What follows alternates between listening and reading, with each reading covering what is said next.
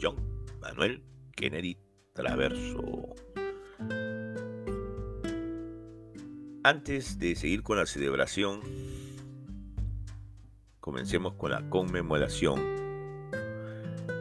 Diego Armando Maradona falleció ayer de lo que parece fue un masivo ataque cardíaco a la edad de 60 años, bastante joven, con una vida diversa, variada, desde la pobreza hacia la riqueza, desde la fama hacia la infamia. Sin más preámbulos, eh, me atrevo, pero siento que debo darle las condolencias a las familiares, eh, a a sus familiares más cercanos y a sus seres más queridos, como a todos admiradores que ha tenido en el mundo.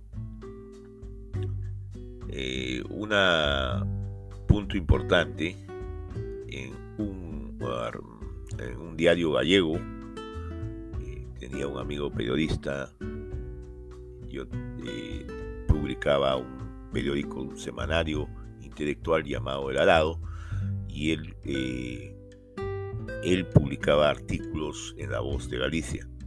Cuando llegué a Galicia, entonces, y me vio, dijo, oye, tú te pareces mucho a Diego Armando Maradona.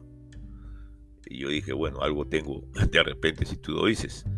Y sacó un artículo en el que eh, propuso esa idea. Un artículo muy pequeño, debo tenerlo por ahí. Pero esa es una anécdota de todas maneras, Maradona nos hizo vivir a todos, a los que nos gusta el fútbol y lo vemos, a días maravillosos, horas maravillosas, representando no solamente a la Argentina, por supuesto a la Argentina, pero o a los cuadros donde él jugó, ¿no? más que nada el, Napoli, pero también a toda Sudamérica, a esa Sudamérica eh, que de una u otra manera ha sufrido y sufre tanto económica, política y socialmente por muchos factores. Pero más que importante es que dejó bien plantado el fútbol ah, que se practica en Sudamérica, que es, es un poco, bastante, me parece diferente al fútbol que se practica en Europa. Ha cobrado mucha importancia el fútbol europeo con esto de la Premier League, con nuestro Champions League y estas cosas, pero nosotros tenemos nuestra Copa Libertadores, nosotros tenemos nuestra Copa América. El primer campeonato del mundo lo ganó un equipo sudamericano, el Uruguay, y el primer campeonato del mundo se hizo, se llevó a cabo en Uruguay. Nosotros tenemos nuestra forma de jugar el fútbol. Brasil ha ganado más campeonatos que ninguna otra nación, es de Sudamérica. Nosotros tenemos que seguir jugando el fútbol que sabemos. Los europeos pues que jueguen el fútbol que ellos saben. Y creo que han aprendido mucho del fútbol que nosotros practicamos. Ahora el fútbol es muy táctico, muy estratégico. Ya no hay la, no hay la belleza que había antes del pase, de la gambeta, de el jugador que jugaba como ese peruano de, eh, de Darian Salima, Pitín Segarra, se ponía una, en una esquina y jugaba para el público, para que el público se, eh, se deleitara con, con sus gambetas, con sus juegos, con su magia que tenía en las piernas. Ese era Pitín Segarra. Bueno, pero Maradona era un genio de la pelota. Muchas gracias por esos momentos maravillosos. E incursionó, en muchas ah, actividades que le dieron tanto fama como controversias. Pero eso lo pueden dejar de lado porque lo que él hizo en la cancha y lo que él hizo fuera de la cancha son dos cosas diferentes. Pasemos entonces después eh, de hablar del, sensible fallecimiento de don Diego Armando Maradona a la celebración que con motivo de los 100 años de su nacimiento estamos haciendo acá en la Peruvian Intercultural Association PICA o la Asociación Intercultural Peruana AIP. Bueno, la celebración con ese, con, a, partir de la gran obra, la profusa, la prolífica obra de, de, Mario Benedetti, se debe a su lenguaje sencillo, a que también como un Maradona de, de, la poesía nos toca en muchas partes que ni siquiera habíamos nosotros pensado que existían, pero que realmente nos adornan nuestra vida, nuestra existencia, son pequeñas cosas, cosas que no entendemos, cosas que vemos, sentimos, pero que son instantáneas y por tal vez por eso solamente una sensibilidad como ese artista le saca las ideas de las propias cosas tan simples como una banca, como una, una, tristeza por ver a un niño jugar, como una alegría por siempre ver el pómulo de una persona que, a, la, que uno ama. Cosas tan simples y dichas de una manera tan sencilla, un lenguaje tan poético, muy poco, muy poco se ha visto eh, dentro de esa familiaridad que nos entrega eh, justamente Mario Benetti. Entonces ahora, sin más preámbulos, pasamos a escuchar eh, un cuento, un cuento bastante importante, porque fíjense, él habla de todas las cosas, pero también habla de la fealdad. Y en este cuento lo entrega a esa fealdad, entrega a esos defectos que todos podemos tener, ¿eh? hasta el más bello.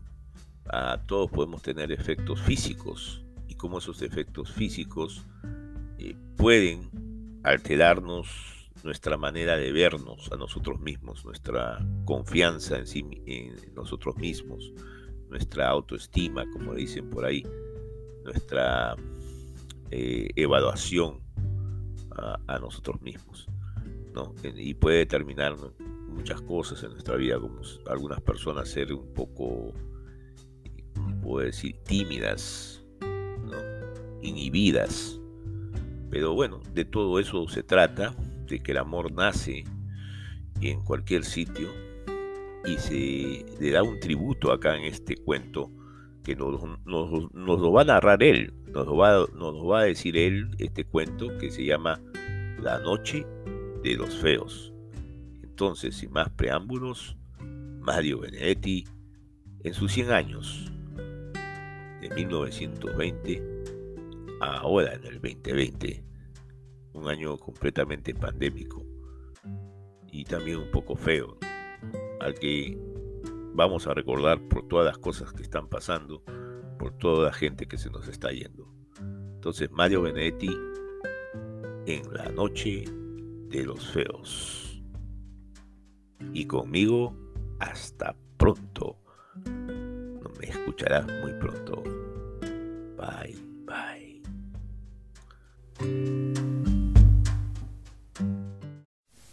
La noche de los feos. Ambos somos feos, ni siquiera vulgarmente feos.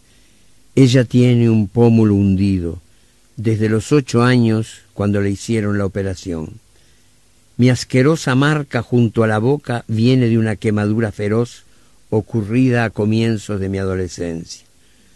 Tampoco puede decirse que tengamos ojos tiernos, esa suerte de faros de justificación por los que a veces los horribles consiguen arrimarse a la belleza. No, de ningún modo. Tanto los de ella como los míos son ojos llenos de resentimiento que sólo reflejan la poca o ninguna resignación con que enfrentamos nuestro infortunio. Quizá eso nos haya unido. Tal vez unido no sea la palabra más apropiada. Me refiero al odio implacable que cada uno de nosotros siente por su propio rostro. Nos conocimos a la entrada del cine, haciendo cola para ver en la pantalla a dos hermosos cualesquiera. Allí fue donde por primera vez nos examinamos sin simpatía pero con oscura solidaridad. Allí fue donde registramos ya desde la primera ojeada nuestras respectivas soledades. En la cola todos estaban de a dos, pero además eran auténticas parejas, esposos, novios, amantes, abuelitos, vaya uno a saber. Todos de la mano o del brazo tenían a alguien. Solo ella y yo teníamos las manos sueltas y crispadas. Nos miramos las respectivas fealdades con detenimiento, con insolencia, sin curiosidad. Recorrí la hendedura de su pómulo con la garantía de desparpajo que me otorgaba mi mejilla encogida. Ella no se sonrojó. Me gustó que fuera dura, que devolviera mi inspección con una ojeada minuciosa a la zona lisa, brillante, sin barba de mi vieja quemadura. Por fin entramos. Nos sentamos en filas distintas pero contiguas. Ella no podía mirarme, pero yo, aun en la penumbra, podía distinguir su nuca de pelos rubios, su oreja fresca, bien formada. Era la oreja de su lado normal. Durante una hora y cuarenta minutos admiramos las respectivas bellezas del rudo héroe y la suave heroína. Por lo menos yo he sido siempre capaz de admirar lo lindo. Mi animadversión la reservo para mi rostro y a veces para Dios. También para el rostro de otros feos, de otros espantajos. Quizá debería sentir piedad, pero no puedo. La verdad es que son algo así como espejos. A veces me pregunto qué suerte habría corrido el mito si Narciso hubiera tenido un pómulo hundido o el ácido le hubiera quemado la mejilla, o le faltara media nariz, o tuviera una costura en la frente. La esperé a la salida. Caminé unos metros junto a ella y luego le hablé. Cuando se detuvo y me miró, tuve la impresión de que vacilaba. La invité a que charláramos un rato en un café o una confitería. De pronto aceptó. La confitería estaba llena, pero en ese momento se desocupó una mesa. A medida que pasábamos entre la gente, quedaban a nuestras espaldas las señas, los gestos de asombro. Mis antenas están particularmente adiestradas para captar esa curiosidad enfermiza, ese inconsciente sadismo de los que tienen un rostro corriente, milagrosamente simétrico. Pero esta vez ni siquiera era necesaria mi adiestrada intuición ya que mis oídos alcanzaban para registrar murmullos, tosecitas, falsas carrasperas. Un rostro horrible y agilado tiene evidentemente su interés, pero dos fealdades juntas constituyen en sí mismas un espectáculo mayor, poco menos que coordinado, algo que se debe mirar en compañía, junto a uno o una de esos bien parecidos con quienes merece compartirse el mundo. Nos sentamos, pedimos dos helados, y ella tuvo coraje, eso también me gustó, para sacar del bolso su espejito y arreglarse el pelo, su lindo pelo. ¿Qué está pensando? pregunté. Ella guardó el espejo y sonrió.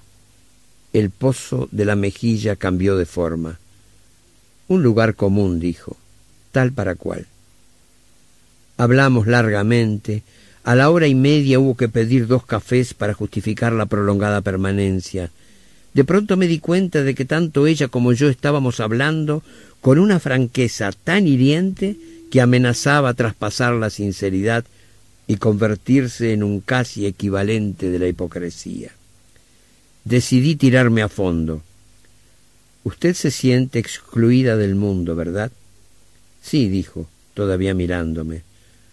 Usted admira a los hermosos, a los normales. Usted quisiera tener un rostro tan equilibrado como esa muchachita que está a su derecha, a pesar de que usted es inteligente y ella, a juzgar por su risa, irremisiblemente estúpida. Sí. Por primera vez no pudo sostener mi mirada. Yo también quisiera eso. Pero hay una posibilidad, ¿sabe?, de que usted y yo lleguemos a algo. ¿Algo como qué? Como querernos, caramba, o simplemente congeniar. Llámele como quiera, pero hay una posibilidad. Ella frunció el ceño. No quería concebir esperanzas. Prométame no tomarme por un chiflado. Prometo. La posibilidad es meternos en la noche, en la noche íntegra, en lo oscuro total, ¿me entiende? No, tiene que entenderme, lo oscuro total, donde usted no me vea, donde yo no la vea. Su cuerpo es lindo, ¿no lo sabía? Se sonrojó y la hendedura de la mejilla se volvió súbitamente escarlata.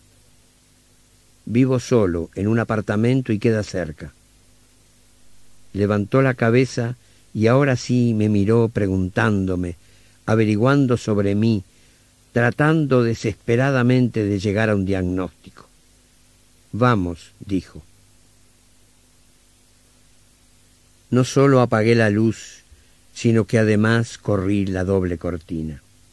A mi lado ella respiraba, y no era una respiración afanosa, no quiso que la ayudara a desvestirse.